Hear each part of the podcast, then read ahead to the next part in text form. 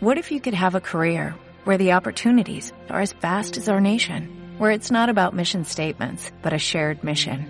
At U.S. Customs and Border Protection, we go beyond to protect more than borders, from ship to shore, air to ground, cities to local communities. CBP agents and officers are keeping people safe.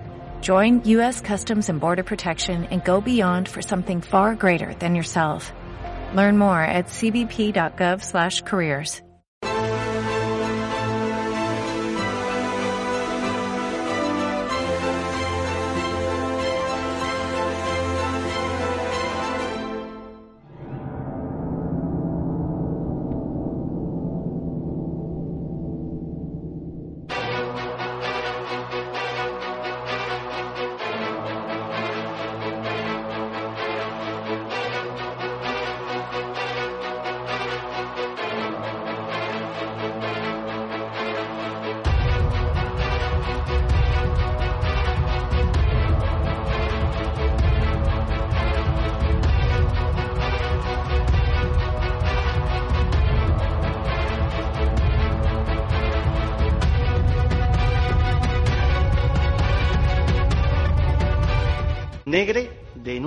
que usted, como director general, es quien veta periodistas andaluces que son referentes del constitucionalismo. En breve informaremos de cómo se dan los contratos ahí. Curioso que eximen de toda responsabilidad a Sancajo y Mariló Montero.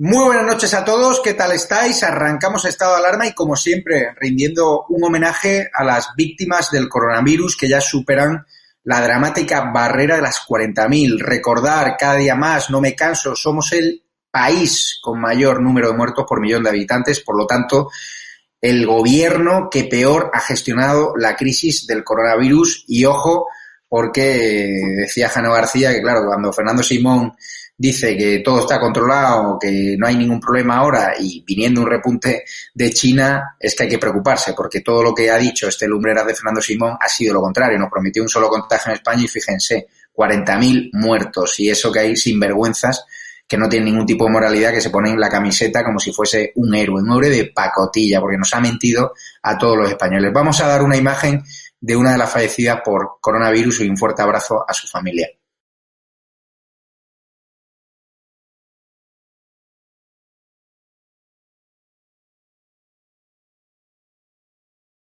Esa buena mujer que han visto en imagen es Arcelina Álvarez, que falleció el 1 de abril de 2020, natural de Villayuste, de León. Le gustaba coser y cocinar, así como contarles historias a su hija. Mi más sincero pésame a su familia, como a todas las familias de esas 40.000 víctimas por coronavirus, que son más, pero este gobierno está maquillando esas cifras, como bien sabéis, y nosotros de Estado de Alarma lo denunciaremos día a día. Hoy comentaremos con Isabel San Sebastián, con Inocencio Arias, con Carlos Dávila y con el eurodiputado de Ciudadanos, eh, Jordi Cañas, toda la sesión del control al Congreso de los Diputados, cómo ha actuado la oposición frente a este gobierno de la mentira, frente a este gobierno de la traición. Veremos una nueva misa, una nueva homilía del curita Pablo Iglesias, que acusa al PP de crispar. Sí, Pablo Iglesias, que acusa al PP de crispar el que lideraba esos scratches contra Rosa Díez, el que mandaba a sus perros de presas a acosar a Soraya de Santa María, a acosar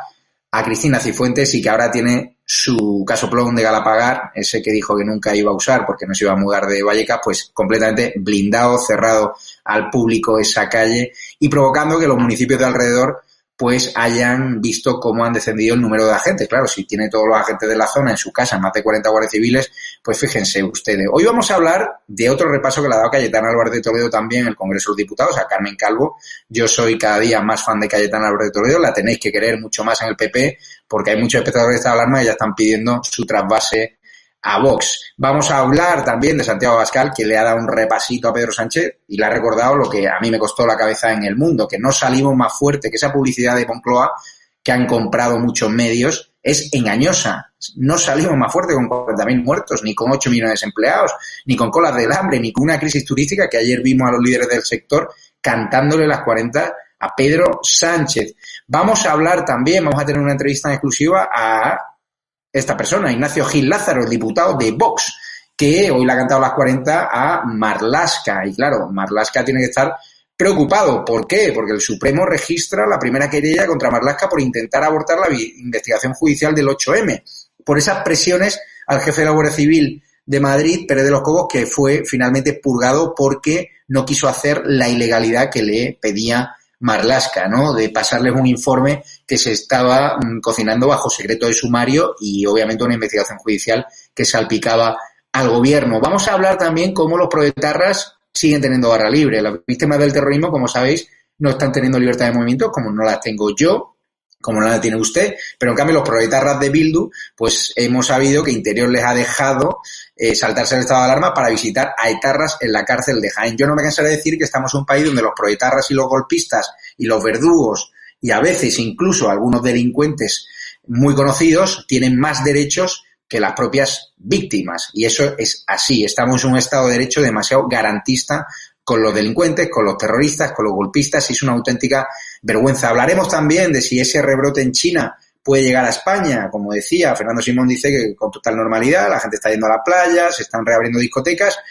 y claro, la gente está llegando en avión a España, se han abierto las fronteras para el turismo internacional, pero no se están haciendo ningún control en los aeropuertos, al menos que yo sepa, no hay test masivos a la población, a los turistas, y ya me temo lo peor, que si Fernando Simón les dice que hay que estar tranquilos, pues obviamente es que puede venir la mundial. Y algunos expertos hablan de que el segundo repunte incluso podría ser peor. Hemos visto hoy unas imágenes en Telemadrid que hablaban, ¿no? entrevistaban a una persona, un personal sanitario, que decía que se están registrando más casos. Estos casos están siendo silenciados. ¿Estamos viviendo un nuevo rebrote en la Comunidad de Madrid o no? Vamos a ver también una noticia que a mí me preocupa, que es que Pablo Iglesias accederá a secretos del CNI que según la ley le están vetados. Es decir, este chavista va a tener acceso a secretos de Estado que a mí, sinceramente, me preocupa, porque ya sabemos cómo le gusta cortar la libertad de prensa, vigilar nuestros movimientos, y ahora que está incluso en el punto de mira de un juez por haber tenido en su poder un móvil con fotos íntimas de su asesora, ojo, a ver si acaba en, altas instituciones judiciales, y, y, Pablo Iglesias, que acabó, que empezó siendo una víctima del caso Dina, pues acaba, puede acabar siendo incluso imputado. Vamos a hablar también de un tema que no lo habrán contado en la televisión, que es que condenan a cuatro años de cárcel a un exconcejal del PSOE por abusos sexuales a una compañera. El mito del PSOE, como lo he denominado yo. ¿Habéis visto alguna manifestación feminista? ¿Habéis visto algún telediario hablando de este asunto? Pues no. Si hubiese sido del PP, la que se habría liado. Ya tendría Ferreras allí cámaras y 24 horas non-stop. Así que vamos a hablar porque tenemos un programa cargadito de temas y no se lo pierdan. Dentro vídeo y no se acuerden, no, vamos, tienen que recordar que tienen que apoyarnos a través de Patreon, a través de nuestra comunidad de YouTube. Les necesitamos para sobrevivir, para subsistir. Somos pocos. Necesitamos profesionalizar la estructura.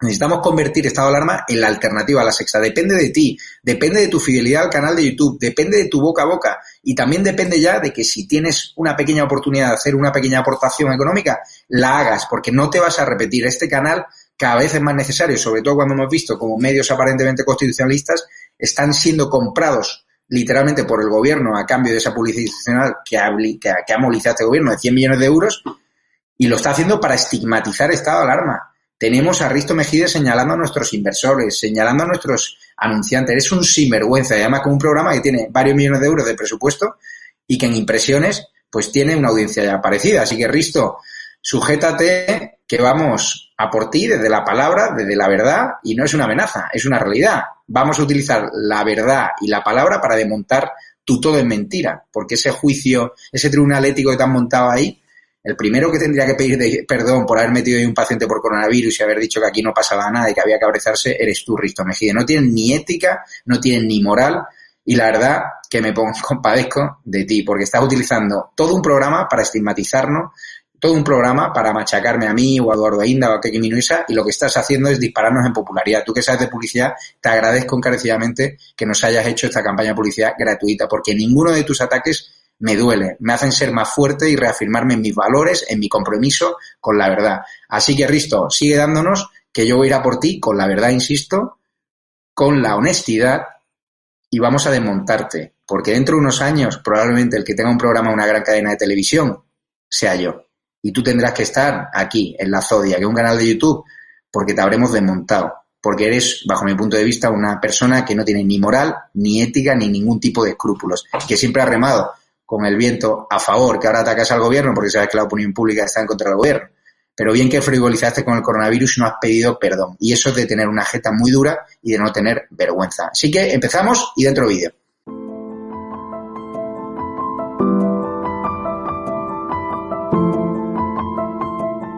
Comparaciones son odiosas. Por ejemplo, en Italia, el primer ministro comparece ante un juzgado para rendir cuentas por su gestión. En Francia, la Fiscalía actúa de oficio frente al Gobierno. En Finlandia, cesan a un responsable por hacer una compra fallida de mascarillas. O, sin ir más lejos, en Chile, cesan al ministro de Sanidad por cambiar el cómputo de fallecidos. ¿Y usted qué hace? Podemos salir más fuertes si planteamos una respuesta a la crisis que tiene que ser desde la unidad y desde la justicia social. Es evidente que la unidad con usted pues es francamente difícil, por no decir imposible.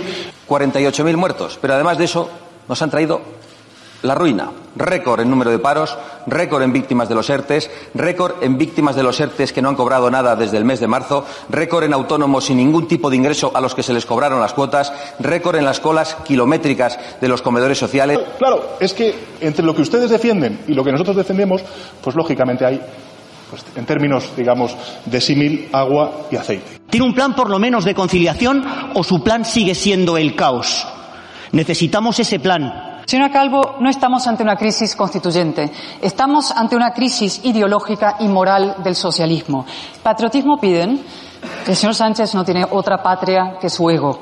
Han suscrito ustedes un pacto ultra a costa de la convivencia y a cambio del poder. Cuando desde su gobierno se ataca al sector eh, del turismo, con el señor Garzón, cuando desde su gobierno la señora Rivera ataca al sector de automoción y el de partes y componentes. Sí, sí, señora Rivera, lo ha atacado usted frontalmente y cada vez que habla mal del diésel, está usted hablando mal del primer productor de diésel de Europa, que resulta que es España. Señor Iglesias, en política no se pide perdón, se dimite. Esto no lo digo yo, esto lo dijo usted. Es verdad que fue antes de enchufar a sus amigos en una puerta giratoria o de olvidarse de los que sufren. ¿Sabe lo que se llama eso, señoría? Traición a España. Ustedes podrán envolverse en cientos de banderas, pero quien conspira en Europa para, para que aquí se hagan recortes, para que aquí se vuelva a hacer las barbaridades que ustedes hicieron, solamente tienen una denominación y eso los ciudadanos lo saben.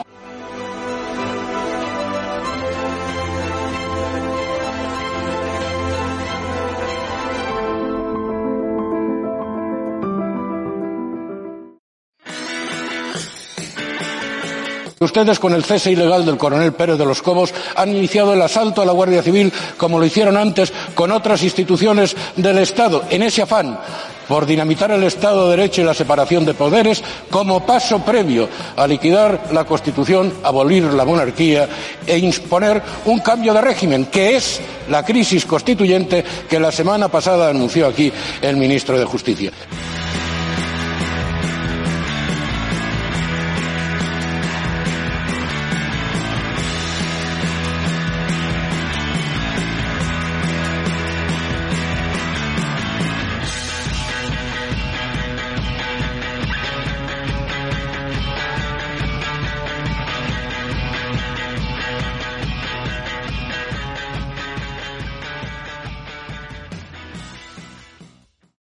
A todos de nuevo. Hoy tenemos una mesa de contertulios, como siempre.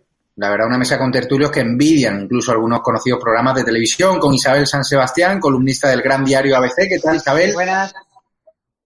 Encantada de estar aquí otro día más. Tenemos a Jordi Cañas en, en el Parlamento Europeo, eurodiputado de Ciudadanos. ¿Qué tal se encuentra, Jordi? Muy bien, Javier. Eh, no sé si envidiado por otras formaciones políticas, pero bueno, espero que haciendo bien mi trabajo. Bien, bien, un placer como siempre estar con vosotros. Y el ex embajador de España ante la ONU y ex secretario de Estado de Cooperación, Inocencio Arias, que está en un pueblo muy bonito, ¿no? Porque veo un cuadro que acabas de comprar. ¿Qué pueblo es? Bueno, el cuadro no, no lo acabo de comprar, es el pueblo en el que estoy. Se llama Vélez Blanco y es el pueblo de mi madre y del que me considero porque he vivido aquí 60 años, aunque he nacido en otro. Muy bien. Voy a empezar por Isabel San Sebastián. No sé si ha seguido la sesión de control del Congreso que hemos retransmitido nosotros en directo en el canal de YouTube Estado de Alarma. Todos los miércoles tendrán la actualidad del Congreso aquí en directo en Estado de Alarma. Yo he visto una oposición que sigue en esa escala de contundencia contra el gobierno de Pedro Sánchez. ¿Y cuál es tu balance? Y aparte, si vas a escribir sobre ello en, la columna ABC. Bueno, escribo parcialmente sobre ello en la columna de ABC. Escribo, escribo sobre un trilero que se llama Pedro Sánchez y que es el presidente del gobierno. He seguido, no, no entera, pero he visto parte de esa, de esa sesión de control. Yo tengo la sensación de que, de que el presidente está dispuesto a hacer lo que sea y a decir lo que sea con tal de seguir adelante. Está en una huida hacia adelante permanente que hasta ahora le ha ido bien. Y a quien no veo muy, muy claramente posicionada es a la oposición. Ciudadanos ya ha cambiado de estrategia.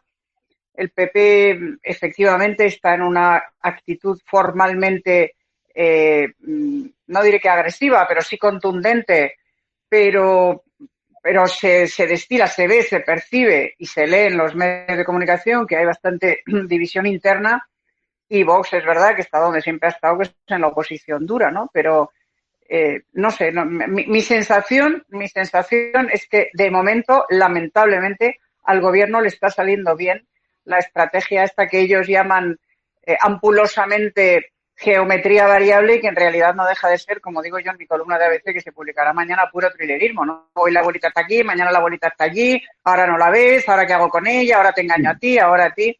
Esa es mi sensación. Vamos a ver al líder de la oposición, a Pablo Casado, dirigirse a Pedro Sánchez y decirle lo que todo el mundo sabemos, que su gestión frente al coronavirus ha sido un desastre. Somos el país con mayor número de, de muertos ¿no? por millón de habitantes. Vamos a verlo y lo comentamos con Jordi Cañas. Que nadie duda en todo el mundo que su gestión ha sido un fracaso. Y por eso tenemos las peores cifras de fallecidos, de contagiados y de parados. Pero al menos no ataque a las instituciones democráticas. Mire, las comparaciones son odiosas. Por ejemplo, en Italia, el primer ministro comparece ante un juzgado para rendir cuentas por su gestión. En Francia, la Fiscalía actúa de oficio frente al Gobierno. En Finlandia, cesan a un responsable por hacer una compra fallida de mascarillas. O, sin ir más lejos, en Chile, cesan al ministro de Sanidad por cambiar el cómputo de fallecidos. ¿Y usted qué hace? Critica a los jueces, pone de fiscal a una comisaria política, oculta 16.000 víctimas y purga a los responsables policiales que piden más medios y mascarillas. Jordi Cañas, usted como eurodiputado de Ciudadanos, ¿cómo ha visto la intervención de Pablo Casado? ¿Coincide en los mensajes que ha trasladado el jefe de la oposición? ¿O esa, ese apoyo que le estáis dando al, al, gobierno a la hora de prorrogar el estado de alarma le hace ver las cosas distintas al líder de, a, a vosotros, ¿no? En Ciudadanos, ¿no? Respecto al líder del PP. Bueno, yo en general yo te puedo hacer una valoración de lo que me parece la intervención de Pablo Casado. Pues eh, la primera parte ya la conocemos, nada que no sea nada que no sea cierto, ¿verdad? Los datos que ha dado son, son casi todos eh, reales y todos coincidimos en que la gestión de la pandemia ha sido muy mala o, muy mejorable. Yo diría que muy mala. Muy mejorable sería ser un poco bondadoso, ¿no? A partir de aquí, pues yo creo que está empezando a hacer eh, o ir por la senda que creo que una mayoría de españoles quieren, que es que hay que hacer propuestas alternativas, hay que hacer propuestas positivas. A mí me parece bien que el líder de, de la oposición haya entendido que la mejor forma de hacer oposición no es solo zumbar al gobierno, sino hacer lo mismo que hace Ciudadanos, que es zumbar al gobierno e intentar que el gobierno tome medidas que puedan ser beneficiosas para los ciudadanos. Porque nos guste o no nos guste, el presidente del gobierno es Pedro Sánchez. Nos guste o no nos guste, el gobierno está compuesto por el Partido Socialista y Podemos. Y nos guste o no nos guste, tiene una mayoría alternativa que puede tomar decisiones cada vez todavía más terribles. Por lo tanto, todo lo que significa incorporar sentido común y contribuir a que aquellas decisiones que se adopten sean en beneficio para los ciudadanos, yo creo que es la, línea correcta, pero no de esta oposición. Creo que de, cualquier oposición de cualquier país. Hoy estamos viendo como en Alemania, por ejemplo, la oposición se une para aprobar el gran paquete de recuperación de Alemania, como, como en diferentes países europeos, por algunos gobiernos que han tomado decisiones muy malas. La oposición está al se ha puesto al servicio del gobierno para adoptar decisiones conjuntas. Hemos visto como en Italia pues está habiendo un debate que empieza a ser muy constructivo a la hora de proponer salidas a, la, esta crisis. Y yo, sinceramente, creo que los españoles lo que quieren es que los políticos, además de eh, significar que se ha hecho mal, que evidentemente es una función de la oposición, la de la crítica al gobierno, hagan su trabajo y propongan medidas para intentar salir reforzados de esta crisis. ¿no? Yo creo que en ese sentido, la segunda parte de la intervención de Pablo Casado me parece que va en la línea que Ciudadanos ha decidido adoptar y que creo que es la correcta. Vamos a ver lo que ha dicho el jefe de Vox, el líder de Vox, Santiago Ascal, que ha estado probablemente ha sido el líder que con más contundencia se ha dirigido al presidente del gobierno porque Sánchez ha tratado de ridiculizarlo diciendo que él copia los discursos del PP. Y claro, vamos a ver lo que le ha dicho a Pedro Sánchez Santiago Abascal. Muchas gracias, señor Sánchez. Yo también acostumbro, como usted, a no ser original, pero en mi caso porque siempre mantengo los mismos principios. Usted lo hace porque no sabe qué decir en esta Cámara. Evidentemente no podemos salir más fuertes mientras usted y el señor Iglesias permanezcan en el Gobierno, porque ustedes solo nos han traído ruina, solo nos han traído división a los españoles y atropello a las instituciones democráticas de los españoles. 48.000 muertos, pero además de eso nos han traído la ruina, récord en número de paros, récord en víctimas de los ERTES, récord en víctimas de los ERTES que no han cobrado nada desde el mes de marzo, récord en autónomos sin ningún tipo de ingreso a los que se les cobraron las cuotas, récord en las colas kilométricas de los comedores sociales, récord en la huida de depósitos de España por miedo a su vicepresidente, 22.000 millones de euros. Y hay un récord que no lo constato, pero lo pronostico. Récord en el efecto llamada a la inmigración ilegal por la renta mínima que ustedes han aprobado. Inocencio Arias, supongo que lo que ha dicho Santiago Bascal, usted lo suscribe al 100%, se refiere a esa campaña vomitiva de publicidad engañosa institucional del gobierno que ha copado muchas portadas, muchos medios digitales del salimos más fuerte. ¿Usted coincide al 100%? ¿Cree que este discurso contundente contra el gobierno está calando en la calle y que hay cada vez más personas que voten que votan a Vox o se está fiando de esos sondeos que hablan de que Vox está cayendo o que el PP está subiendo a su costa, ¿no? De hecho, hoy vamos a comentar los nuevos resultados del Masterchef Tezanos. Bueno, eh, Vox yo no creo que esté cayendo. Ahora bien, eh, dado que está diciendo muchas verdades rotundas y contundentes, como ha dicho Casado, Casado es un muy buen parlamentario, pues sin embargo esto no acaba de calar en la opinión pública española. Eh, es cierto que ese eslogan del gobierno de que salíamos más fuertes es una estupidez absoluta, supina, da vergüenza oírla. Porque ¿quién ha salido más fuerte? El sistema sanitario, las personas que han perdido un familiar, la economía española, eh, los artistas que no pueden actuar. Eh, ¿Quién ha salido más fuerte? No ha salido absolutamente nadie más fuerte. Sin embargo, y esta es la paradoja eh, trágica de nuestro país, esto no incide de forma decisiva en la, en la imagen, en la percepción que la gente tiene del gobierno. Pensemos en otros países en que también se ha llevado la gestión del coronavirus mal. Pensemos en Gran Bretaña o pensemos en Estados Unidos. Bueno, España tiene, si sumamos verdaderamente los muertos, tendría con Bélgica el récord mundial de fallecidos por un millón de habitantes. Si lo sumamos de verdad, no de cachondeo como lo hace el gobierno. Tiene el récord en sanitarios fallecidos y tiene, después de Estados Unidos, prácticamente con Gran Bretaña, el récord de contagio. En Estados Unidos, Trump, cuya popularidad nunca ha sido enorme, pero tampoco tan débil como cree aquí la gente, el coronavirus le ha bajado dos o tres puntos eh, el índice de aceptación. En Gran Bretaña, no solo la gente desconfía ya de Johnson, sino que bastantes miembros del gobierno de Johnson, algunos lo dicen de tapadillo, dicen que esto no se ha llevado bien por la idiosincrasia y el carácter de Johnson. Sin embargo, aquí, aunque eh, las encuestas eh, sigan diciendo que Sánchez le lleva 11 puntos a, Casado, yo no me lo creo. Pero lo que sí es cierto, que dado lo mediocre, por no decir lo mala, que ha sido la gestión del coronavirus, esto no le ha afectado tanto al gobierno, ni mucho menos. Ese es el milagro de nuestro país. Sin duda, Santiago Abascal ha estado muy duro contra el presidente del gobierno, pero una de las dirigentes, de las portavoces que está siendo sin duda más contundentes y con discursos más efectivos contra el gobierno, contra Carmen Calvo, contra Pedro Sánchez Cayetana Álvarez de Toledo. Vamos a escucharla, lo que ha dicho hoy en el Congreso de los Diputados en una lección magistral de dialéctica parlamentaria lo comentamos con Isabel San Sebastián. Señora Calvo, no estamos ante una crisis constituyente, estamos ante una crisis ideológica y moral del socialismo. Patriotismo piden, el señor Sánchez no tiene otra patria que su ego. Han suscrito ustedes un pacto ultra a costa de la convivencia y a cambio del poder. Escuchen un momento al condenado Junqueras. Le preguntan, ¿volvería a hacerlo? Contesta, sí. Gracias a lo que hicimos nos hemos ganado el derecho a repetirlo. Le insisten, ¿pero no engañaron ustedes a los catalanes? Y contesta, perdónenme, y una mierda y una puta mierda, dijimos la verdad, que el proceso tiene que acabar en la independencia. Pero el delirio no acaba ahí. La portavoz de la Generalidad en plena pandemia. En una Cataluña independiente no habría habido tantos muertos. De la España nos roba, a la España nos mata.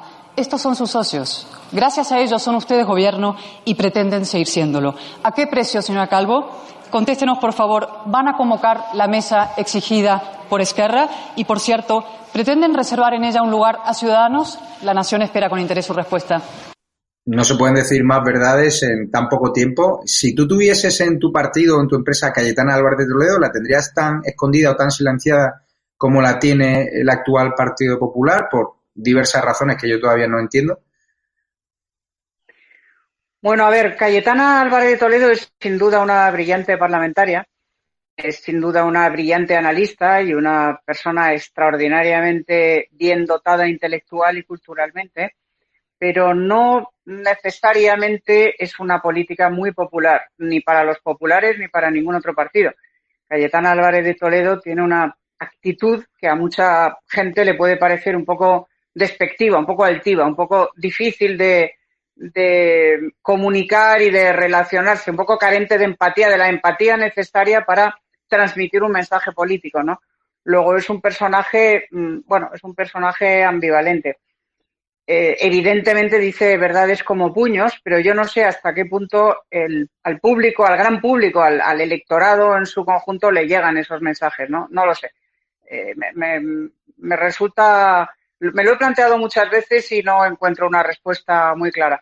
En todo caso, yo quiero eh, comentar dos cosas que han dicho mis eh, contertulios. El gran problema, Jordi, de proponer alternativas y de, y de pactar o negociar algo con Pedro Sánchez es que el señor Pedro Sánchez no tiene palabra. Es un mentiroso compulsivo. De Pedro Sánchez no te puedes fiar en ningún momento y para nada, porque ha engañado a todo el mundo todo el tiempo. Y de momento, lo que es curioso es que le sale le sale engañar a todo el mundo todo el tiempo y ahí sigue. Luego, cualquier mano que le eche Ciudadanos será utilizada contra Ciudadanos y en beneficio de su persona, de Pedro Sánchez. Ahí estoy completamente de acuerdo con Cayetana cuando dice que el señor Sánchez no tiene más patria que su ego. Eso es una verdad como un templo. Y estoy con, absolutamente con Chencho cuando dice que a estas alturas de la pandemia y de la gestión desastrosa que ha hecho eh, el gobierno Sánchez e Iglesias y que han puesto de manifiesto tanto Casado como Cayetano Álvarez de Toledo como Santiago Abascal, el Partido Socialista tendría que haber caído mucho en las encuestas y el Partido Popular y eventualmente Vox tendrían que haber subido mucho en las encuestas. Y eso no ha sido así. Y eso no ha sido así porque, como digo, algo está haciendo mal la oposición y algo está haciendo bien el gobierno. ¿Qué es lo que ha hecho bien? Pues utilizar muy bien la propaganda. Son maestros en la gestión de la propaganda el Partido Popular les hizo un gran favor en la anterior legislatura poniendo todas las televisiones generalistas al servicio de la izquierda y eso lo estamos pagando ahora y eso se está pagando en términos de encuestas que yo no me creo las de Tezanos, pero todas las encuestas señalan un empate técnico entre el PP y el PSOE, que yo creo que es la situación en la que estamos. Y todas las encuestas ponen de manifiesto que de repetirse las elecciones volvería a tener el fiel de la balanza del independentismo, lo cual desde mi punto de vista es un fracaso monumental para, para España y para la oposición que debería estar siendo capaz de rentabilizar este desastre de gestión mejor de lo que lo está haciendo. Yo, por, una cosa que has comentado sobre Cayetana Álvarez de Toledo, yo siempre me he hecho esa pregunta, si realmente su mensaje cala en la opinión pública.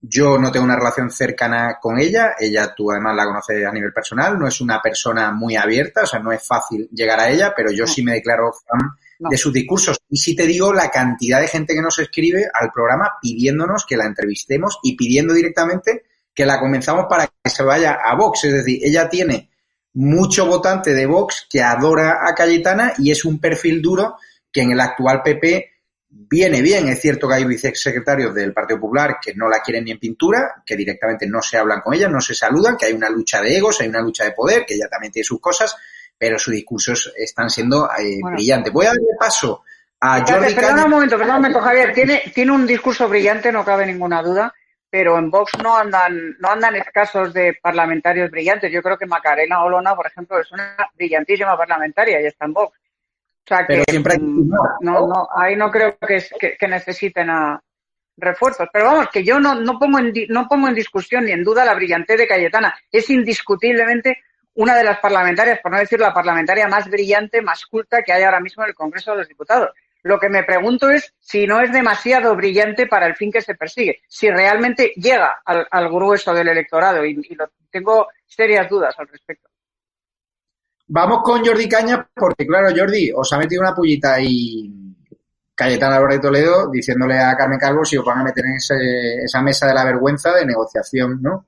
Con Cataluña de las nuevas condiciones de su estatus político. ¿Qué te parece que Cayetana Álvarez de Toledo, que además conoce muy bien el ADN de Ciudadanos, tiene muchos amigos en Ciudadanos, creo que además os lleváis bien, pues os quiera meter en esa mesa de negociación con los golpistas, con los separatistas y supongo que algún proetarra habrá también por allí, ¿no? Viniendo de Sánchez.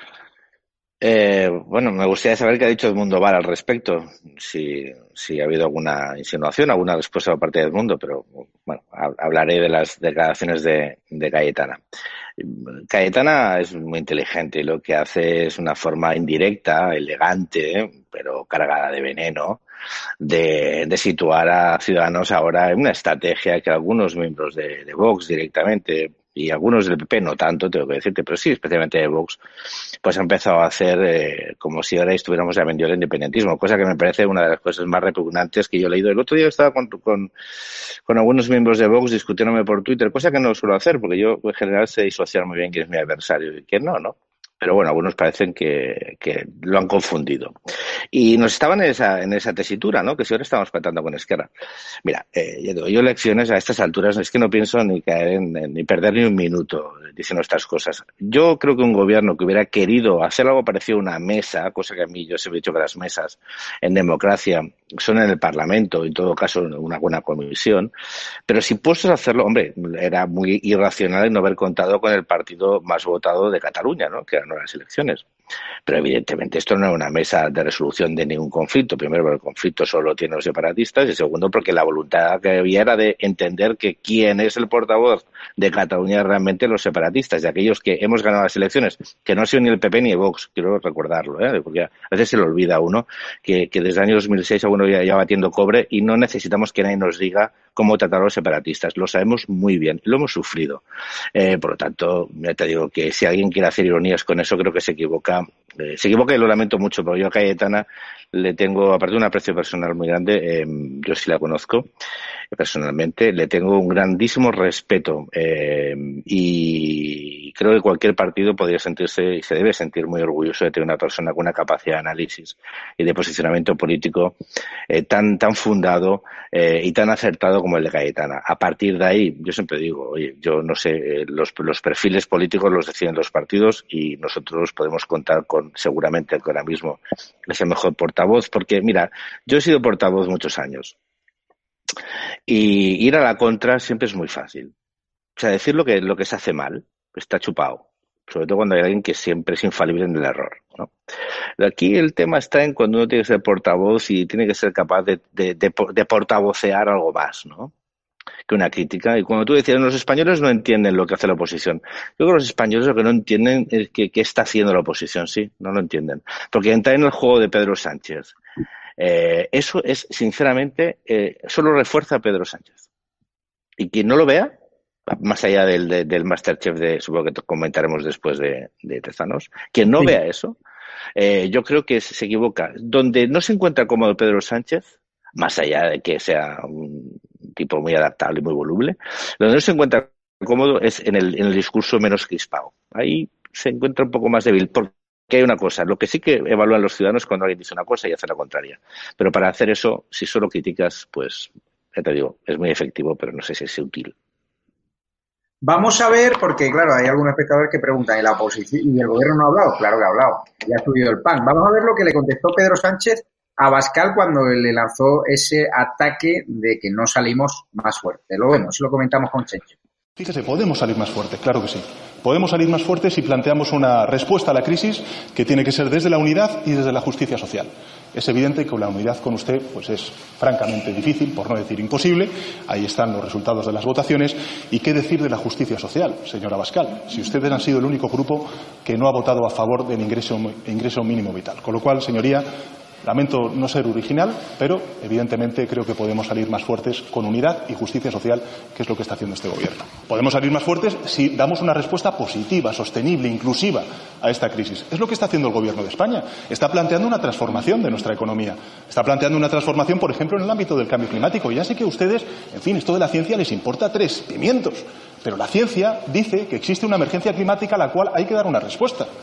También hay que apostar por la ciencia, hay que apostar por la I de Masí, hay que apostar por el fortalecimiento del estado del bienestar y, por tanto, habrá que plantear una revisión de nuestro sistema fiscal, tal y como ha planteado el Gobierno. Inocencio Eury, usted que ha visto a muchos políticos. Un segundo, le, voy a preguntar y, ahora habla usted. Vamos a ver. Un, segundo, Inocencio, le, voy, le pregunto yo y contesta. Usted que ha visto a muchos políticos en liza, ayer vimos como en el Senado Pedro Sánchez y Javier Maroto del PP coqueteaban y ondeaban una especie de bandera blanca, es decir, hablaban ya de un posible entendimiento. Hoy, como ha visto el presidente del gobierno, hoy la postura de Pablo Casado mm, no ha dejado lugar a dudas. Entendimiento con el PP por ahora no es posible.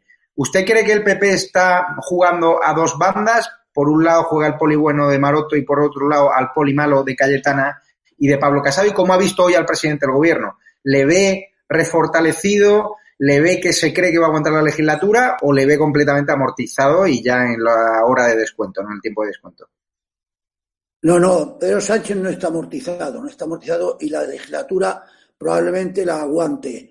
Eh, en su intervención que hemos visto ahora, y lo que hemos visto en la tele, está como siempre mediocre, es el rey del tópico, del buenismo, eh, con frecuencia te piensas que ni él mismo se cree lo que está diciendo, que dice frases hechas eh, bonitas, pero como he dicho antes, esto no acaba de calar. Ya tiene una, una frase muy, muy curiosa, pero en él no, que dice que con usted no es posible la unión.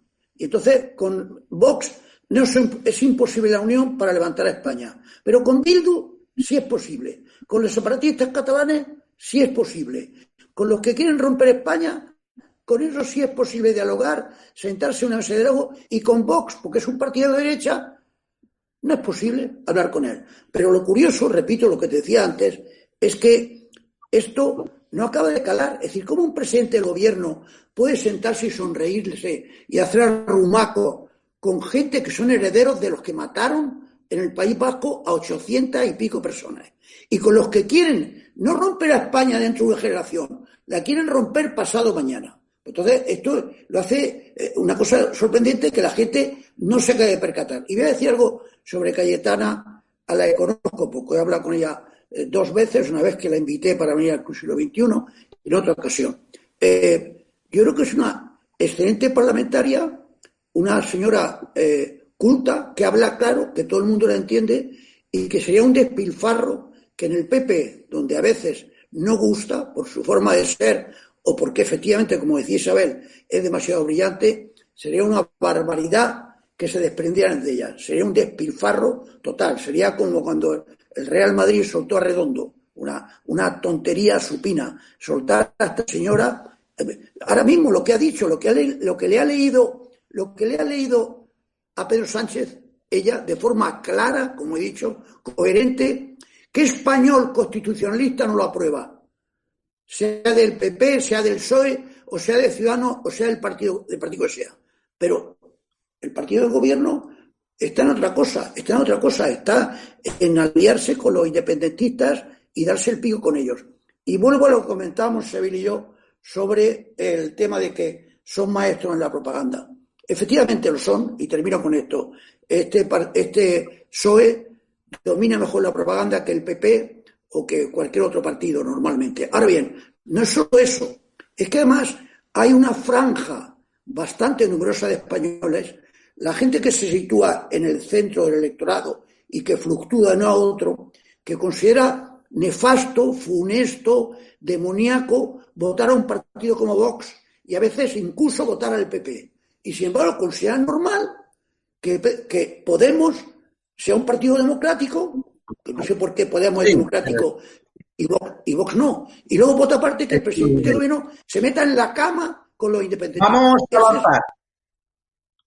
Eh, Inocencio, le voy a preguntar a Isabel San Sebastián, porque claro, ya ha vuelto a entonar su misa, su homilía Pablo Iglesias, este que apostaba porque había que no solidarizarse con los guardias civiles apaleados en Alsasua y está acusando a Teodoro García Egea, al Partido Popular, a Vox, de crispar, claro, el que ha blanqueado el terrorismo, el que su amigo Sotegui y el que ha echado siempre gasolina y el que ha liderado esos scratches contra Cifuentes, por ejemplo, a través de sus perros de presa o contra Rosalía. Vamos a ver lo que ha dicho, lo comentamos con Isabel San Sebastián.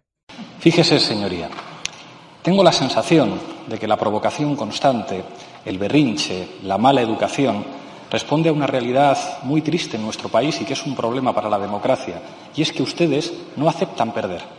Ustedes creen en la democracia española si gobiernan ustedes. Si no gobiernan ustedes, son capaces de cualquier cosa con tal de tratar de recuperar el poder que entienden que les corresponde por derecho divino. Y, señoría, permita que le diga una cosa.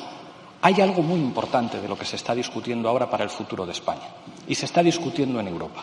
Y resulta que nos tenemos que enterar que ustedes están colaborando con sus amigos de la extrema derecha holandesa, austriaca y danesa para que las autoridades europeas traten de condicionar la ayuda a España para hacer recortes a los servicios públicos. ¿Sabe lo que se llama eso, señoría? Traición a España. Ustedes podrán envolverse en cientos de banderas, pero quien conspira en Europa para, que aquí se hagan recortes, para que aquí se vuelva a hacer las barbaridades que ustedes hicieron, solamente tienen una denominación y eso los ciudadanos lo saben perfectamente. Reconozcan ustedes los procedimientos democráticos, sean una oposición digna, hagan ustedes propuestas, dejen de provocar, dejen de insultar, dejen de crispar. Si lo hacen, tendrán la mano tendida de este Gobierno. Isabel, ¿qué le ha parecido la misa de miércoles del curita Pablo Iglesias? Me parece que se entiende perfectamente por qué a Pedro Sánchez le producía pesadillas la posibilidad de que este individuo estuviera dentro del gobierno. Lo que pasa es que él mismo le abrió la puerta grande, le hizo nada más y nada menos que vicepresidente. Este individuo es, es un peligro, es un peligro para cualquier país y para cualquier democracia. Este individuo no cree en la democracia si no es con un sentido puramente finalista, es decir, para colarse en ella, para colarse en el sistema a través de esa puerta y destruirlo desde dentro. Este individuo quiere derrocar la monarquía, quiere derribar el sistema constitucional que nos dimos a nosotros mismos en el 78 y quiere implantar su régimen. Este individuo sabe que la única forma que tiene Podemos de mantenerse y de crecer dentro de un sistema democrático es empobreciendo a la ciudadanía, empobreciéndola hasta hacerla dependiente de la cartilla de racionamiento, de la paga del subsidio, y eso es exactamente lo que quiere para España. Quiere empobrecer la economía española y hacer que un número altísimo de españoles dependa de la cartilla de racionamiento del subsidio que de la paguita que le quiera dar este gobierno. Y exactamente en eso está. Y es verdad que hay dos caminos en las ayudas europeas. Hay un camino de eh, fondos eh, indiscriminados, de dinero a las puertas para que los gobiernos hagan con ellos lo que quieran, y hay otro camino de fondos finalistas, es decir, de fondos condicionados a programas concretos que deben presentar los, los eh, gobiernos y que debe apoyar la Unión Europea para dar esos fondos. ¿En qué está el Partido Popular Europeo? Y creo que Ciudadanos también, creo, nos lo puede concretar Jordi. en ese camino, en el camino de los proyectos que presenten los gobiernos, proyectos finalistas sensatos que sean beneficiosos para el conjunto de la ciudadanía y que reciban financiación europea. ¿Qué es lo que quiere Pablo Iglesias? Pablo Iglesias quiere que Europa, los países ricos de Europa nos den dinero para que él haga con este dinero lo que quiera, es decir, utilizarlo para comprar votos. Ni más ni menos. Esa es exactamente la cuestión. Y, yo espero, de, verdad, espero que en España haya suficiente número de periodistas, de analistas, de políticos capaces de explicar esto y de contrarrestar la burda y repugnante propaganda comunista que hace este individuo sujeto que, repito, es peligroso para la democracia española, muy peligroso. De hecho, eh, Jordi Cañas, hablando de la financiación, hemos conocido que Cataluña y Madrid copan más del 40% del nuevo fondo no reembolsable de Sánchez. Eh, algo que añadir, eh, le parece justo que Madrid, que es una comunidad autónoma que Díaz Ayuso se ha quejado mucho del maltrato del gobierno, pues ahora sí sale beneficiada y Cataluña ya lo sabemos por ese pacto que tiene este gobierno con los independentistas, ¿no? lo que no entiendo ahí es la jugada donde están los nacionalistas vascos que se habrán quedado, ¿no? Eh, bastante cabreados, ¿no? Porque ellos están manteniendo a Sánchez y obviamente con lo que le gusta la pela a los nacionalistas vascos del PNV, pues supongo que Urcullo no estará muy contento, ¿no? Sí, sí, evidentemente. También hay que ver cuál es el peso específico que tiene tanto Cataluña como, como Madrid en el conjunto de la economía española y a qué van destinados esos fondos, ¿no? Yo, si crees, lo enlazo con lo que estabas comentando con, con Isabel. El, el, debate importante es el debate de cuál, cuál va a ser el importe de los fondos que pueden venir desde Europa y en qué se van a gastar.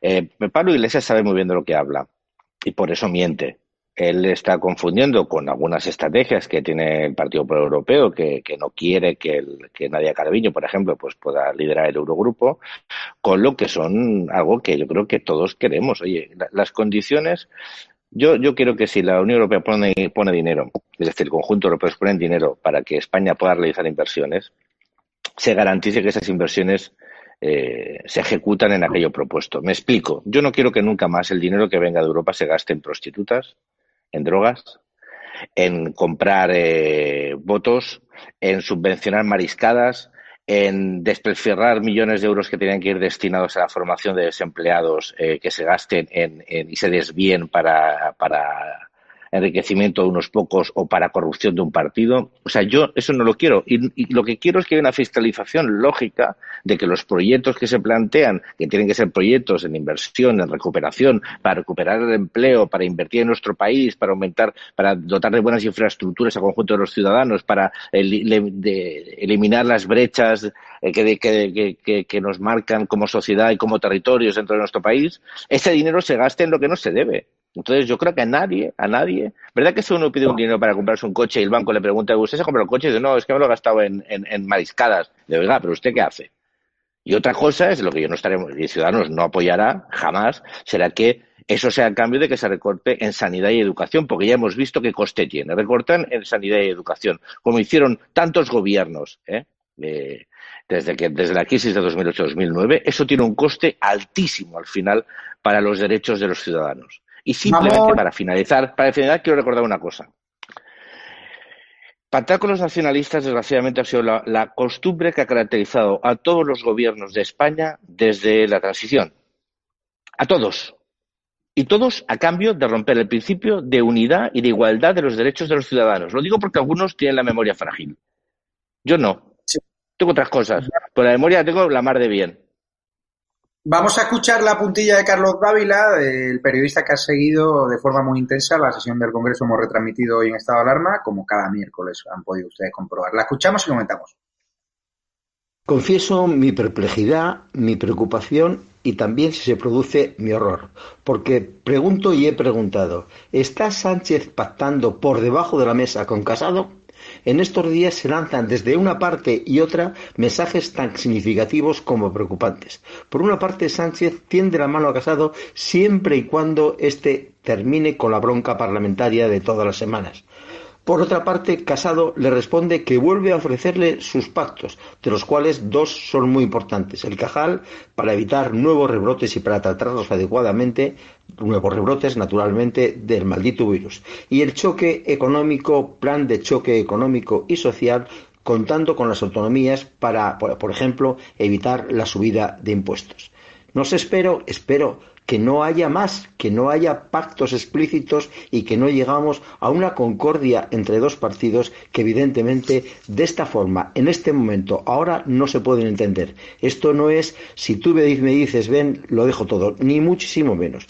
A lo que parece, por alguna parte, me cuentan que Sánchez contaría con el apoyo de Casado para los presupuestos si, se, él se comportara de una forma decente y digna, cosa que es imposible, y a continuación convocara elecciones. Yo no me creo este, porque Sánchez quiere permanecer en la Mocloa durante todos los cuatro, tres años y pico que le quedan.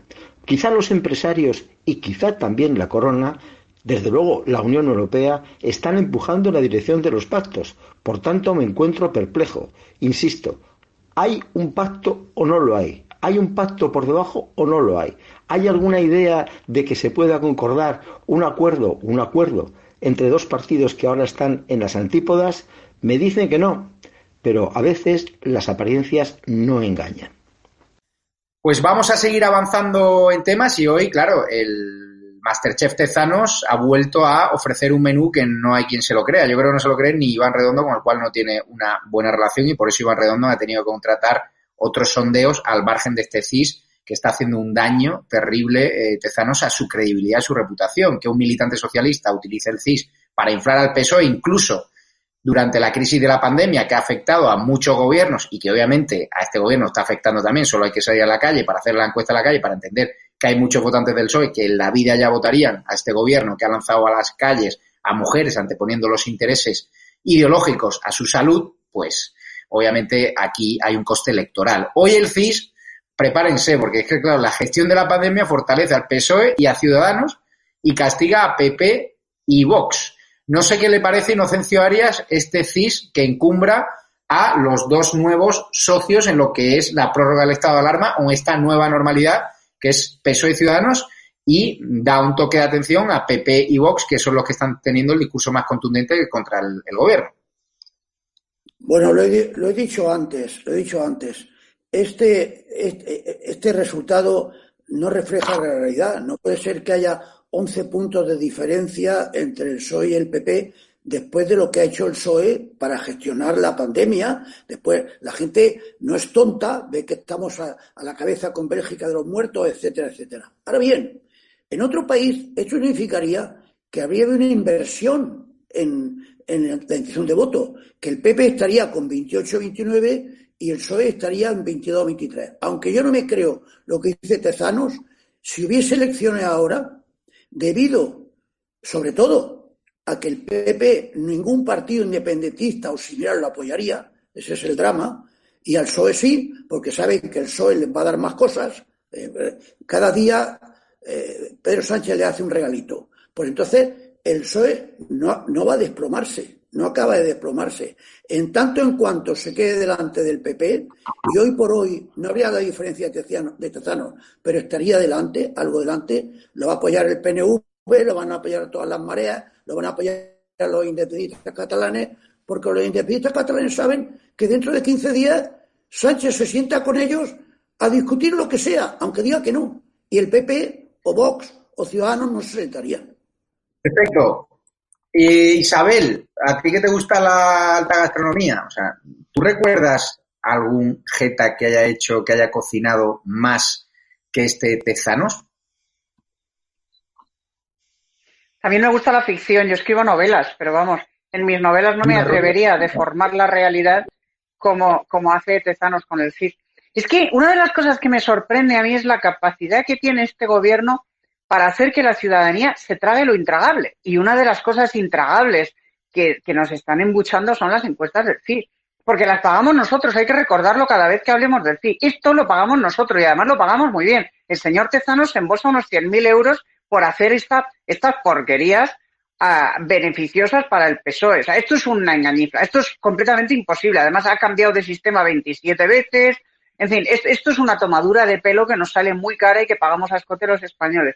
Dicho esto, lo que señalan la mayoría de las encuestas independientes, de las encuestas fiables, es que hay un empate técnico entre el PP y el PSOE, a costa de que eh, Podemos ha bajado y ha beneficiado al PSOE, eh, Vox está más o menos em, quieto, está más o menos eh, congelado en el resultado que obtuvo en las elecciones y Ciudadanos puede subir un poquito, puede bajar un poquito, pero es prácticamente irrelevante lo que se mueve. Y el PP ha subido, yo creo que a costa de la abstención, básicamente. Pero repito, el fiel de la balanza lo siguen teniendo los independentistas. Y esto es un fracaso. Esto es un fracaso y permite muy poca esperanza en lo que respecta a, a, una legislatura corta. Yo lamentablemente hoy por hoy, aquí en política las cosas cambian muy deprisa, pero yo lamentablemente hoy por hoy creo que Sánchez e Iglesias pueden aguantar toda la legislatura, lo cual es una pésima noticia para España y para los españoles. Pésima.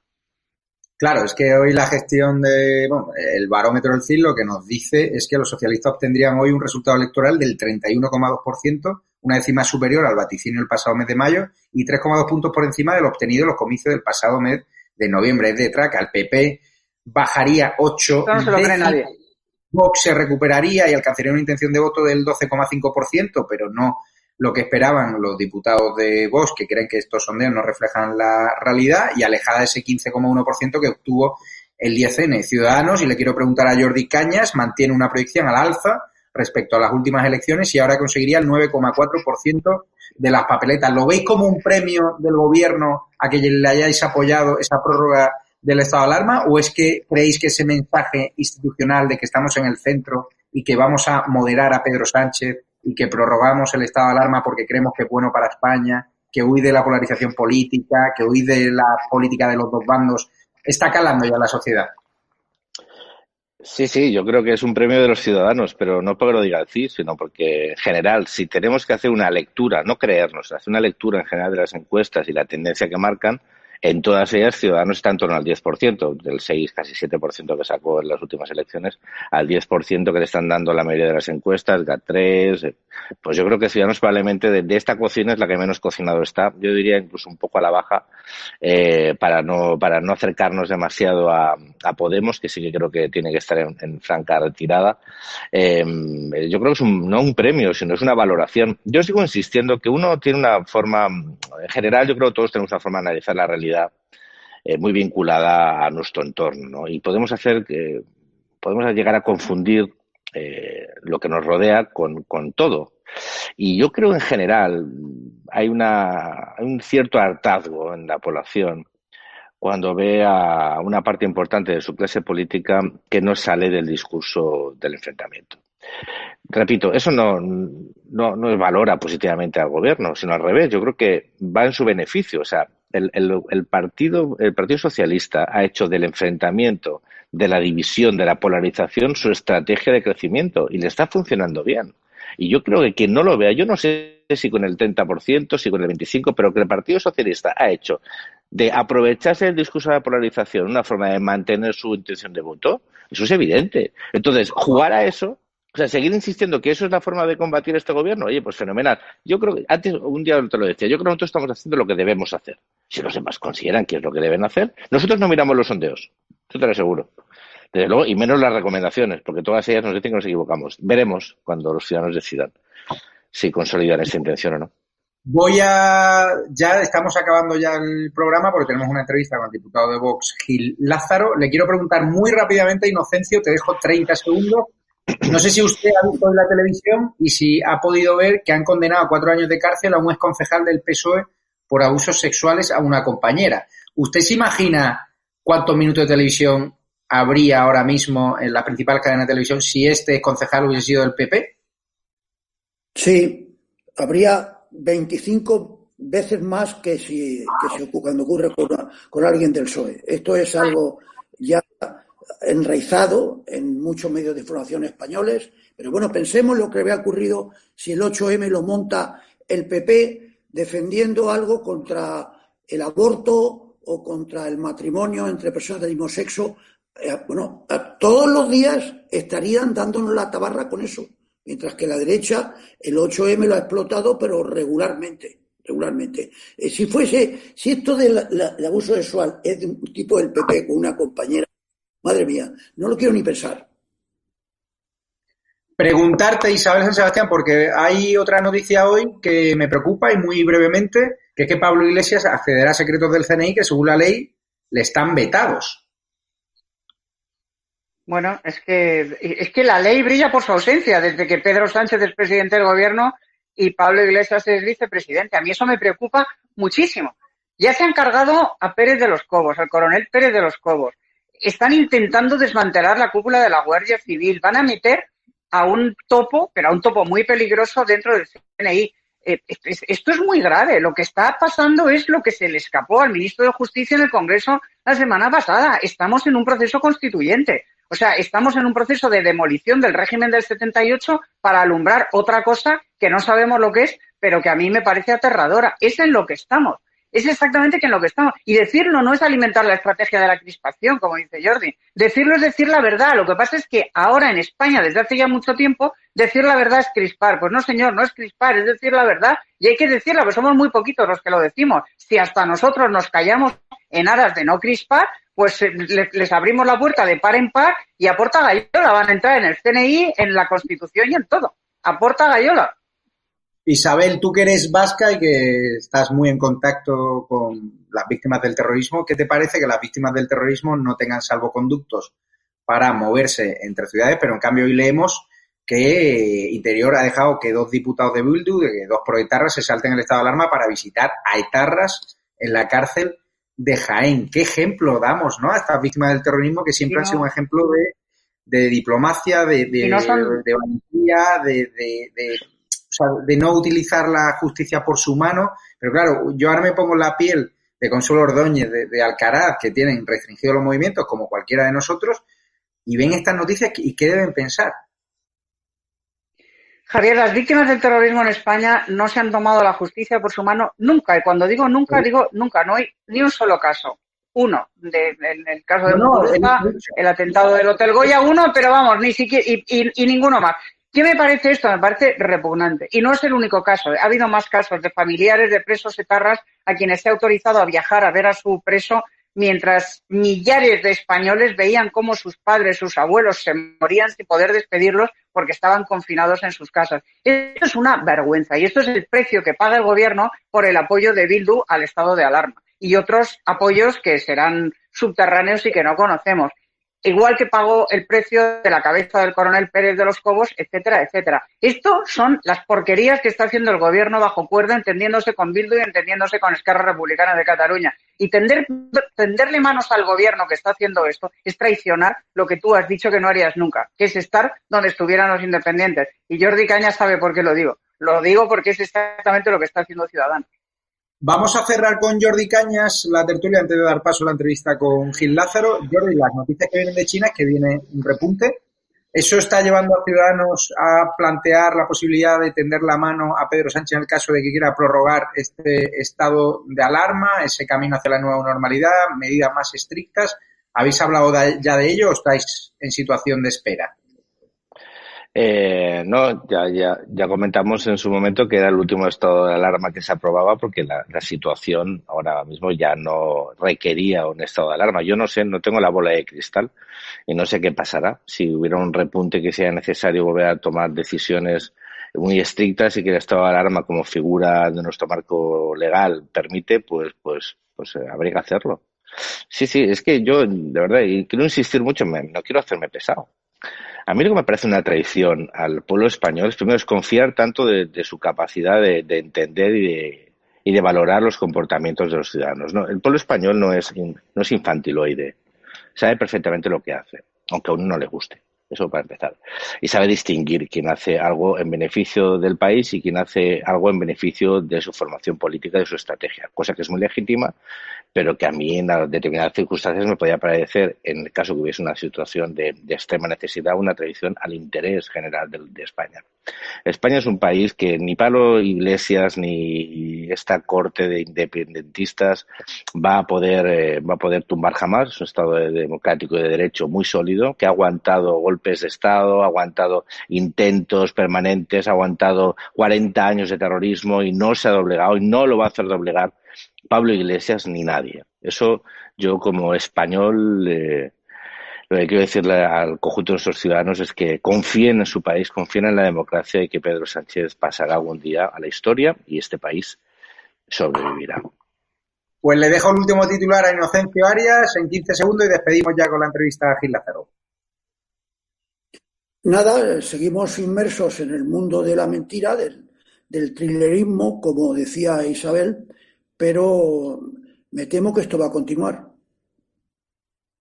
Perfecto, Inocencio Arias, perfecto, Isabel San Sebastián, muchísimas gracias. Síganla en su columna de ABC, sigan a Jordi Caña en sus redes sociales y a Inocencio Arias, quien quiera seguirle, que se vaya a ese pueblo precioso en el que se encuentra confinado. Muchísimas gracias a todos y en breve esta entrevista con Ignacio Gil Lázaro, de diputado de Vox, que hoy le ha cantado las 40 a Marlasca por esa purga que ha comentado Isabel San Sebastián en la Guardia Civil. En breves segundos comenzamos.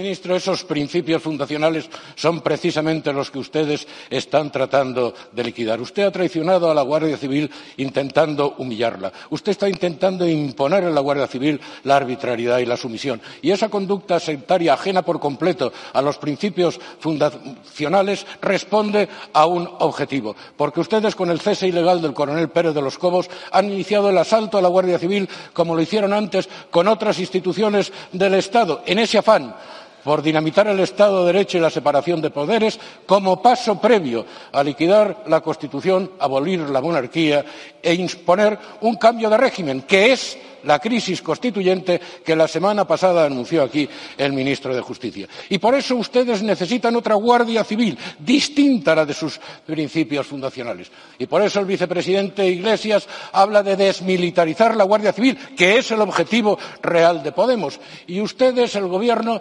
han antepuesto un espurio criterio de confianza política sobre el respeto al escalafón y a la carrera profesional en el momento de, designar la provisión de la escala de mando. Y por eso también están ustedes ejerciendo una política sectaria de sanciones a aquellos agentes que consideran ustedes desafectos simplemente por participar en concentraciones reivindicativas de sus derechos salariales o por tareas tan peligrosas para la seguridad del Estado como hacerse un selfie con la señora. Pues muy buenas a todos de nuevo. Ya estamos aquí con el diputado de Vox y vicepresidente de la mesa del Congreso, Ignacio Gil Lázaro. ¿Qué tal se encuentra, Ignacio? Pues muy bien. Buenas noches, Javier, y encantado de estar con usted. Cuéntame, porque usted está en la mesa del Congreso y claro, a veces se retiran determinados vocablos del diario de sesiones, ¿no? ¿Qué criterios se está siguiendo? Porque a mí siempre me ha parecido curioso, ¿no? Que determinados determinadas palabras como golpista pues no aparezcan luego, ¿no? No, no, se está siguiendo un criterio absolutamente arbitrario, sectario y parcial. Esa es una decisión que está en manos exclusivas de la presidenta y no es recurrible. Es decir, la presidencia de la Cámara tiene una facultad, digamos, omnívoda para dirigir los debates. Ahora, lo que sí que es curioso es que el conjunto de la izquierda pueda decir lo que le venga en gana, auténticas barbaridades, algunas que rozan el ordenamiento penal y no pasa nada y, en cambio, pues la presidenta de oficio decida retirar determinadas expresiones que son puramente políticas, que no tienen un alcance penal, pero cuando las dicen pues eh, la bancada de la oposición. Eso, eso es eh, sencillamente intolerable, pero eso está ocurriendo y eso da cuenta de cómo se está dirigiendo esta casa puesta al servicio exclusivamente de los intereses del gobierno. Usted ha tenido un fuerte encontronazo hoy con Marlasca como miembro de la Comisión de Interior, representación de Vox, la comisión que preside, que lidera eh, Macarena Olona preguntarle, usted ha acusado a Marlaska de traicionar directamente a la Guardia Civil, ¿no? Supongo que hablará con muchos guardias civiles y el cabreo debe ser brutal. ¿Por qué crees que Marlaska ha traicionado a la Guardia Civil? Y si me puede aclarar qué ocurrió en Bilbao, ese episodio que ya dijo Macarena Olona, que yo creo que subisteis además un recorte de prensa, si lo puede aclarar ante los espectadores de estado de alarma, ¿por qué hace 20 años Marlaska en Bilbao demostró que odiaba a la Guardia Civil, ¿no? Yo, yo hoy he comenzado diciéndole a Marlaska que ha traicionado a la Guardia Civil porque ha tratado de humillarla. Ya ha tratado de humillarla porque está intentando imponer la arbitrariedad y la sumisión sobre el cumplimiento del deber y el respeto al honor. Y que esa conducta sectaria de Marlasca no es casual, responde a un plan establecido a partir del cese ilegal del coronel Pérez de los Cobos. Eh, ese cese ilegal del coronel Pérez de los Cobos lo que supuso es el pistoletazo de salida del asalto por parte de este gobierno a la Guardia Civil, como ya lo habían hecho, ya lo han hecho anteriormente con otras instituciones del Estado, con el fin de dinamitar la separación de poderes, dinamitar el Estado de Derecho como paso previo necesario para ir a lo que en el fondo este gobierno pretende, que es liquidar la Constitución, abolir la monarquía e imponer un cambio de régimen. Y en ese contexto, naturalmente, les molesta una Guardia Civil el servicio exclusivo de los españoles y de la ley y desde una perspectiva estricta y plenamente eh, objetiva, independiente de cualquier signo partidista y, y, tratan, quieren hacer de la policía, de la Guardia Civil, una especie de policía política bolivariana, que es lo que sueña el señor Iglesias, por eso habla de desmilitarización, etcétera, etcétera. Y lo de Bilbao, bueno, pues eh, sería muy largo de explicar. En síntesis, en, ante un hecho muy grave en el que un grupo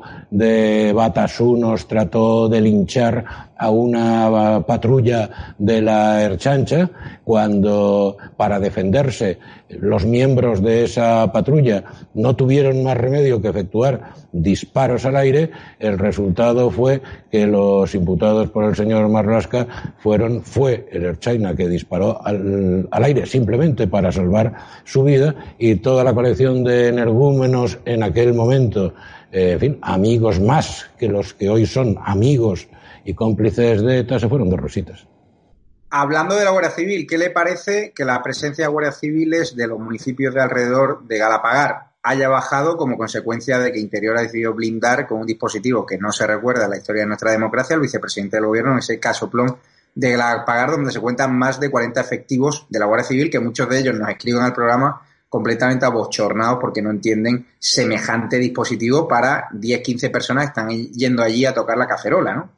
De eso ya le dije la semana pasada y la anterior algunas cosas al señor Marlasca, pero hay una cosa que es obvia, es decir, eh, el señor Iglesias era aquel que decía que la Guardia Civil era una institución burguesa al servicio exclusivo de la clase dominante. Y ese señor Iglesias es el que ahora le impone a Marlasca que le envíe un dispositivo absolutamente desproporcionado y, extraordinario de la Guardia Civil en perjuicio de, legítimos derechos de terceros, el derecho a la seguridad ciudadana, el derecho al libre tránsito de los asuntos, simplemente porque no quiere ser molestado. Es una auténtica vergüenza que se esté utilizando hasta unidades de élite, eh, miembros de los grupos de, de los GAR, que son grupos destinados al control de grandes movimientos de masas, para realizar una vigilancia estática simplemente para blindar ese dispositivo. Pero es la expresión clarísima de lo que este gobierno hace y de lo que este gobierno quiere hacer con la Guardia Civil. Porque no olvidemos una cosa, y esa interpretación hay que hacerla también. Cuando se está haciendo ese dispositivo inapropiado y extraordinario de la Guardia Civil, no solamente se está blindando el señor Iglesias, está tratando de humillar a la Guardia Civil diciéndole aquí el que manda soy yo. ¿Qué le parece que el señor vicepresidente del gobierno, Pablo Iglesias, este bolivariano, acceda a los secretos oficiales del CNI, en esa comisión, que le tiene, que están vetados por ley, ¿no? Pues es un auténtico despropósito, pero es un auténtico despropósito que va a operar además en detrimento de los intereses generales de la seguridad nacional, porque como ustedes bien comprenderán, pues los servicios occidentales, los servicios miembros de la comunidad de inteligencia internacional no van evidentemente a compartir eh, secretos con quien saben que no es más que en muchos casos, y desde luego lo ha sido en gran parte de su vida, una correvidil, una correa de transmisión de del régimen bolivariano y de otros regímenes teocráticos como el iraní. Por tanto, es un despropósito, pero además, sobre ser un despropósito en sí, es una auténtica ofensa a la dignidad nacional y al dolor de los españoles que eso se haga para tratar de darle cobertura eh, legal a través de una disposición adicional del decreto en el que se declaraba el estado de alarma como consecuencia de la pandemia que estábamos sufriendo. Es un auténtico despropósito y es una ofensa a la dignidad del pueblo español. PSOE y Podemos rechazan tramitar la ley anticorrupción de Ciudadanos que propone prohibir los indultos y blindar a los denunciantes. Vosotros apoyabais esa ley, si no recuerdo mal. ¿Qué le parece que estos partidos estén rechazando esta ley que, bajo mi punto de vista, es clave? Ya, lo hemos visto esta tarde, esta tarde mismo en el Pleno del Congreso, el, conjunto de la izquierda ha rechazado la toma en consideración de esa proposición de ley con argumentos absolutamente inconsistentes y leguleyos, porque como muy bien ha señalado Macarena Olona en la intervención en nombre del grupo, cuando estaban diciendo todo ese conjunto de la izquierda no a la toma en consideración de esa proposición de ley, no se lo estaban diciendo a un texto concreto presentado por Ciudadanos, que de haber sido admitido en el trámite, en el procedimiento eh, parlamentario, se puede mejorar a través de vía de enmiendas. Le estaban diciendo no a todas aquellas personas, a todos aquellos españoles que han sufrido una auténtica persecución por haber sido en su momento denunciantes de corrupción. Vosotros no habéis apoyado la comisión de investigación sobre el rey emérito, esta que impulsaba Podemos por estos presuntos cobros de comisiones ilegales por parte del rey emérito. ¿Por qué no la han, no la han apoyado? Bueno, porque esa comisión es una comisión trampa. Esa comisión no forma parte más que de ese contexto general al que yo aludía al principio de esta entrevista, del plan de eh, quebramiento del Estado de Derecho, quebramiento de la separación de poderes, el avance hacia ese intento de liquidar la Constitución, abolir la monarquía e imponer un cambio de régimen. Es decir, eh, lo que es absolutamente, eh, en fin, mm, espeluznante y, y denota la situación que en este momento está viviendo España, es que los socios del gobierno y principalmente una parte del gobierno, Podemos, sean los que están planteando esa historia.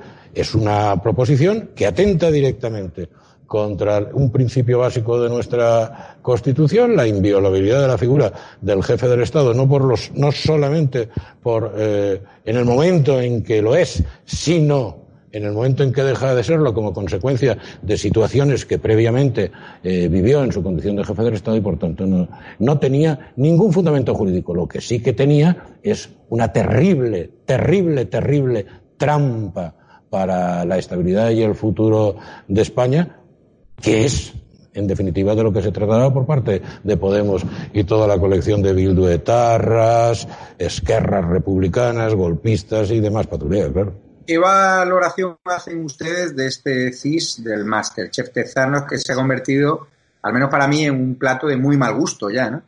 Sí, no, ya es un plato de muy mal gusto, es una auténtica tomadura de pelo a los españoles. Lo que pasa es que ya, en fin, ya eh, ese es ya un valor considerado de una tomadura de pelo, un intento de no reflejar opinión, sino de crear opinión pagado por todos los españoles y por lo visto ya eh, desde la insultante consideración de estimar que es que los españoles somos tontos y se nos puede engañar como se quiera. Es, es eh, un descrédito monumental para una institución que ha sido una institución científicamente muy importante a lo largo de las últimas décadas, pero que hoy ya es una especie de barracón de feria, claro. Ustedes que tienen víctimas del terrorismo como el señor Alcaraz en su bancada, la bancada de Vox, ¿Cómo ha sentado conocer hoy que Interior ha dado salvoconducto a dos diputados proetarras para visitar a varios etarras en una cárcel de Jaén? Pues bueno, es que esto demuestra lo que está sucediendo. Es decir, este gobierno es rehén de eh, fuerzas políticas que quieren destruir España y de fuerzas políticas que quieren reescribir la historia y de fuerzas políticas que hablan en el hemiciclo de presos y de presas políticas sin que la presidenta del Congreso les obligue a rectificar, a retirar esa expresión o a retirarlas por ellas por mismo y que al mismo tiempo lo que están eh, tratando es de imponerle al gobierno el acercamiento de los presos de ETA, una especie de amnistía encubierta, etc etcétera, etcétera, Y lo peor es que ese suceso que usted eh, me narra eh, no es un hecho aislado, es parte de un proceso que se está tratando de llevar secretamente, pero que va a tener consecuencias políticas muy graves en detrimento de algo que España no puede consentir que unos cuantos le arrebaten, que es la dignidad, la justicia, el respeto a la memoria de las víctimas y, desde luego, que no vengan ahora los asesinos como pretenden reescribir la historia y dar lecciones de democracia. Pues faltaría más. Yo sobre esa cuestión, sobre esa cuestión, si la agenda parlamentaria lo permite, me propongo interpelar al señor Marlasca la semana que viene, pero dependerá de cómo encajan los cupos. Ya sabe usted que esto no es levantarse y decir quiero hablar de esto. Forma para los cupos, a quién le toca, en fin, etcétera, etcétera, etcétera. ¿De qué ve los partidos del Congreso, las sesiones de control, las comisiones, las actividades parlamentarias desde un sitio privilegiado? Usted ve lo que se escribe en las actas, usted ve las intervenciones de cada parlamentario, usted cada día, cuando se levanta, piensa cómo hay diputados golpistas, diputados proletarras que son enemigos de nuestro país, que quieren romper nuestro país, que quieren llenar nuestro país de odio, que están siendo financiados con sus impuestos, con mis impuestos y con el impuesto de todos los españoles. ¿Usted piensa que en un país democrático gente como Rufián no tendría cabida en su hemiciclo? ¿Lo piensa cada día y conocedor de minuto y hora de lo que hace cada uno de los diputados? Es que el problema, el problema precisamente es ese, ya no solamente que estén allí, sino que son realmente, y permítame la expresión coloquial, los que cortan el bacalao y los que cortan el bacalao como consecuencia de la debilidad parlamentaria del gobierno y de la necesidad de aceptar lo que sea y de aceptar lo que sea proveniente de esta gente simplemente para conservar la silla. Es lo que ocurre cuando una sociedad pierde sus valores fundamentales y cuando está gobernada por un gobierno que no tiene más principio que el de conservarse en el poder. Volviendo al tema Marlasca, ya por acabar, el Supremo sabe que ha registrado la primera querella contra Marlasca por intentar abortar la investigación judicial del 8M, por esa purga política que inició con Pérez de los Cobos. ¿Usted tiene claro que Marlasca debe sentarse en un banquillo por lo que le ha hecho la Guardia Civil? Bueno, yo eh, quiero eh, dejar que sea evidentemente el Supremo quien se pronuncie al respecto, pero sí que le puedo decir que la semana pasada o la anterior, muy recientemente, terminé mi intervención con Marlaska exigiéndole la dimisión y diciéndole que tenía la oportunidad de hacerlo ahora, ahora que podía hacerlo por sí mismo, antes de que tenga que hacerlo como consecuencia de la sentencia que imponga un tribunal. Y desde luego la conducta del señor eh, más allá del puro sectarismo político, que lo es, tiene ribetes muy claros de ser presuntamente delictiva. Desde luego el cese del coronel Pérez de los Cobos es ilegal de la A a la Z, de arriba a abajo. ¿Qué le parece lo que hemos leído hoy que Cataluña y Madrid copen más del 40% del nuevo fondo no reembolsable de, Pedro Sánchez? ¿Qué valoración hacen en Vox? Bueno, pues estamos en la, de siempre, es decir, eh, el gobierno actúa conforme a lo que considera que en este momento debe ser sus puntos básicos de interés y probablemente el gobierno esté, eh, amén de la situación de Cataluña. Hoy mismo, hoy mismo, esta mañana, la vicepresidenta primera del Gobierno ha anunciado que en el próximo mes de julio se volverán a reunir con la Generalidad catalana para pactar lo que todos sabemos que se pacta en ese fondo, que es la agenda rupturista de España y quizá como el gobierno está en este momento en un intento clarísimo de ver si puede producir una alteración de la situación política en Madrid, barriendo para los intereses de la izquierda y contando a lo mejor con la colaboración de alguna tercera fuerza como es Ciudadanos, lo cual sería absolutamente sorpresivo, pues a lo mejor piensa que también le conviene ya empezar a cuidar esa despensa. Pues muchísimas gracias, vicepresidente de la mesa del Congreso, aunque técnicamente, viendo que Merichel Batet de la presidenta del Congreso, podríamos llamarle vicepresidente del Congreso, los diputados, ¿no? Sí, yo me siento vicepresidente del Congreso de los Diputados. Creo que soy vicepresidente del Congreso de los Diputados de una institución y no de una mesa, porque vicepresidir una mesa o presidir una mesa no tiene ningún sentido. Se vicepresiden o se presiden las instituciones. Pues muchísimas gracias, don Ignacio Gil Lázaro, diputado de Vox y vicepresidente del Congreso. Al menos nosotros en estado de alarma le llamaremos así. le dejamos ya y a los espectadores de Estado de Alarma tenemos hoy una entrevista en exclusiva a César Vidal desde Miami con Cristina Seguí a las diez y media de la noche. A las doce de la noche vuelve el confirmado Moncloa con el señor Carles Enrique, que trae varias bombas informativas que le recomiendo que escuche Gil Lázaro porque así lo podrá comentar los pasillos del Congreso porque atañe a Marlasca y algún que otro diputado que usted bien conoce. Muchísimas gracias. muchísimas gracias, un placer, un placer eh, estar con usted y a su disposición cuando quiera. Está a su casa, un abrazo fuerte. Gracias, igualmente.